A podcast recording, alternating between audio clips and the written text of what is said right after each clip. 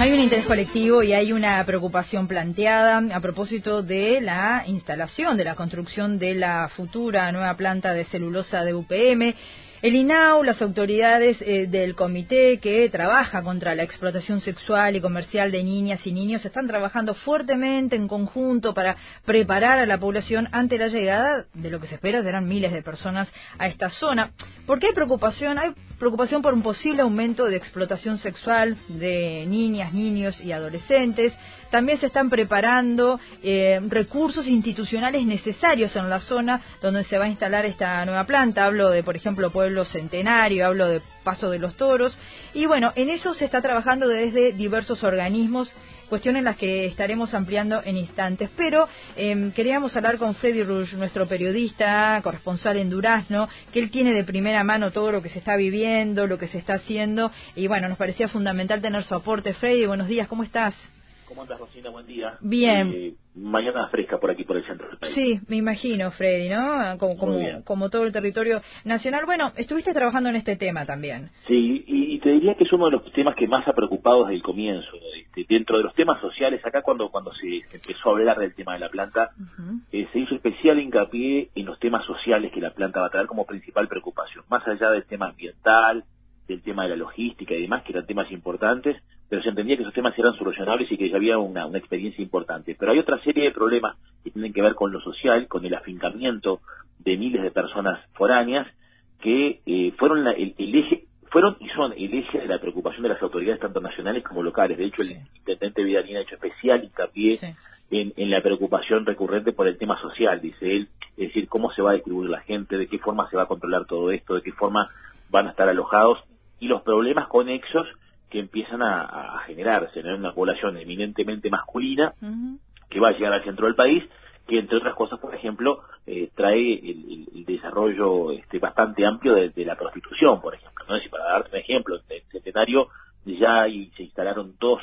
prostíbulos este, y, hay proyecto de alguno más es decir y esto este, obviamente y, en esto por la por la vía legal digamos gente que ha tramitado el permiso de hecho digamos a trámites pertinentes pero también hay toda una, una, una instancia que se mueve por atrás, digamos, este, este, que tiene que ver eh, muchas veces con, la explotación sexual de, menores, ¿no? Sí, Freddy, ¿te acordás que cuando estuvimos en Durazno con nuestro móvil haciendo el programa especial, el propio intendente Vidalín lo reconocía y lo decía, estoy preocupado porque he tenido varios, eh, varias solicitudes de instalación justamente de, prostíbulos, ¿no? Teniendo en cuenta que se venía la, planta, reafirmando exactamente, mm. exactamente, y ya hay dos instalados, proyecto de uno o dos más pero además todo el mercado negro que se mueve por atrás. Claro, la trama oculta, digamos. La trama oculta, que ahí justamente es donde eh, entran, digamos, los, los, los menores de edad. Mm. En ese sentido, hace algunas semanas estuvimos hablando específicamente para saber cómo se va a trabajar en esa materia.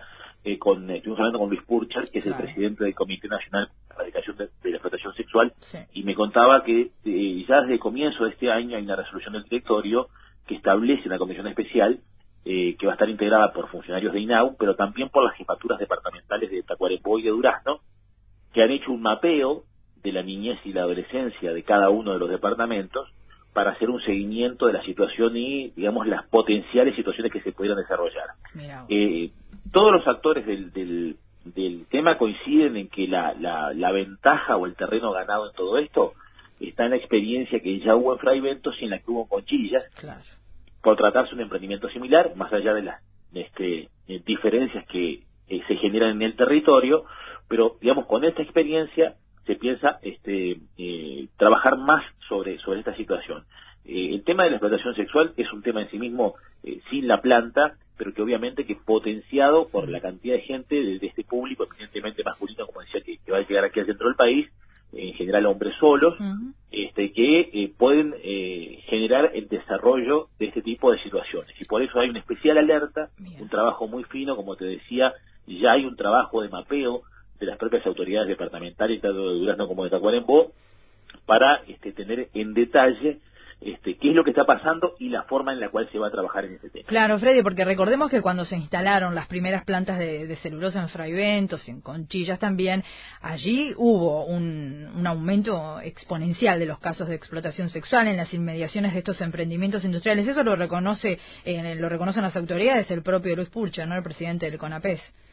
Exactamente. Entonces, con, esa base, con esa base se está trabajando ahora eh, acá, eh, con la diferencia que se está tratando de ir adelante del problema. Es decir, este, sabiendo lo que puede pasar, se está trabajando adelante del problema y, como te decía, con un diagnóstico muy muy fino y con la participación muy específica y, este en el territorio de las jefaturas departamentales de INAU, que permiten, digamos, conocer cuál es la realidad de cada departamento y cuáles son las, eh, digamos, este, los lugares donde puede eh, plantearse la situación. Para que vos tengas una idea, digamos, en, cuanto a lo que ha sido la distribución del personal, eh, ya lo hemos comentado, pero vale la pena reiterarlo. En Durazno van a habitar 1.500 obreros de, lo, de la planta.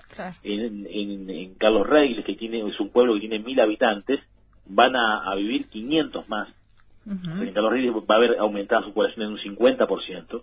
Y el Centenario tiene así como 1.300 habitantes, van a vivir otros 500 obreros. Y unos 2.000, 2.500 en Paso de los Toros. Es decir, estamos hablando de aumentos de población realmente importantes, como te decía, un público eminentemente masculino, hombres solos que llegan aquí a, eh, buscando oportunidad laboral, y en este caso, si, se van a quedar es porque la van a tener, eh, y que obviamente pueden potenciar el desarrollo de este tipo de casos, porque además no solamente la demanda, es también la oferta que se va a acercar a esos lugares, ¿no? Entonces, allí hay dos puntas en las cuales se está trabajando ampliamente como forma de, ponerle límites a este tipo de situaciones que muchas veces es imposible este, eh, llevarlas a cero, pero por lo menos minimizarlas, ¿no? Bien, Freddy. Entonces, importante ese mapeo que se está haciendo de la infancia al que tú hacías referencia. Importante que los organismos estén trabajando anticipándose para después no tener que lamentar. Importante también la experiencia que dejó eh, justamente el fenómeno que ya había surgido con la instalación de, los otros emprendimientos. Es decir,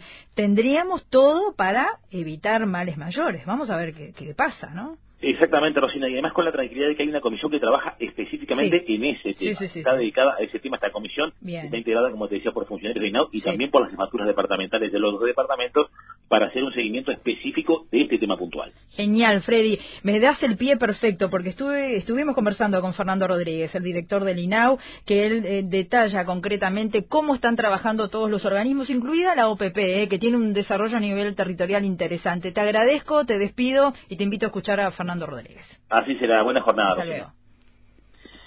Bueno, venimos hace unos cuantos meses, yo diría desde noviembre, diciembre del año pasado, venimos este, analizando con, con nuestra dirección departamental de Durazno y de Tacuarembó eh, en conjunto este, cuáles van a, podrían llegar a ser los, los posibles riesgos y aparecen, bueno, algunas áreas a, priorizar. En principio, este, los componentes vinculados a, la violencia, este, muchas veces en estos emprendimientos el, alto riesgo este, tiene que ver con, la explotación sexual este, de niñas, niñas y adolescentes.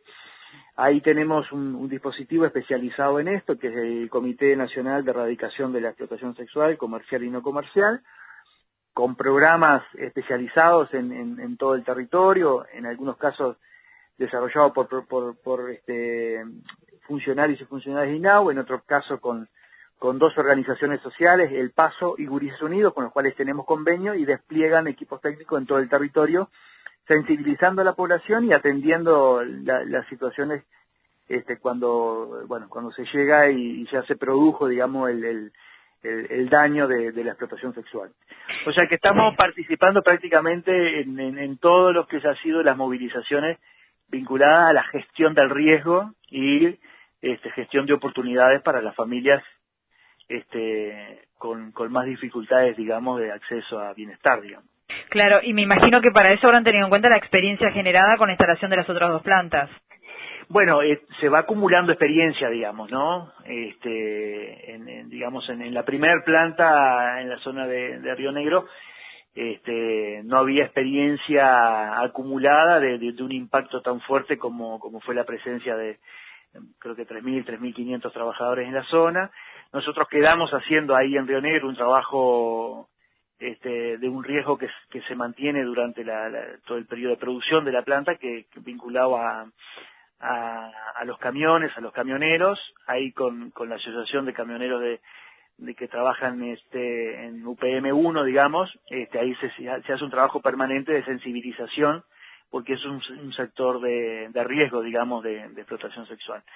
Este, bueno, después la, lo de lo de Monte del Plata también nos permitió seguir acumulando experiencia y bueno, y estamos en esta tercera experiencia, digamos, de este de, de, estos impactos fuertes desde el punto de vista de presencia de gente este y bueno eh, sí ha sido una acumulada de experiencia creemos que cada vez salen un poco mejor las las cosas más allá que estamos en un terreno bien complicado, digamos.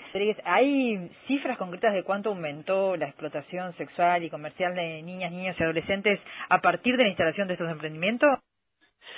Nosotros tenemos un registro este, general de eh, anual y, este y en todo el territorio nacional este y, y bueno nosotros nos da que, que año a año se duplica digamos eh, las denuncias eh, estos fenómenos siempre tenemos el inconveniente de que el, la fuente, digamos, de detección este, tiene que ver con, con la denuncia. O sea, procesamos este, los números de denuncias y de, y de intervenciones.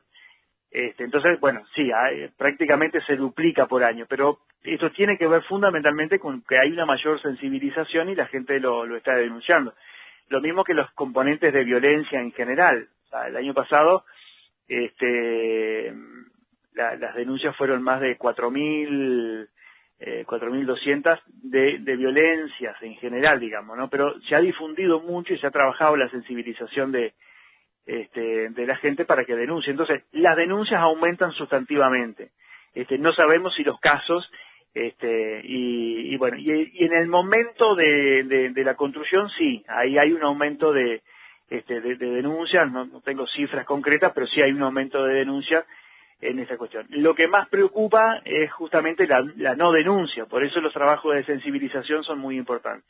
La denuncia eh, se puede trabajar, uno tiene contacto con información con esa situación y muchas veces se llega a generar niveles importantes de prevención. Este, la gran preocupación es esas situaciones que no se denuncian, que muchas veces se naturalizan, este, y esa es la gran preocupación, digamos, que, que tenemos y, bueno, queremos adelantarnos, digamos, a, a lo que es la estrategia de sensibilización.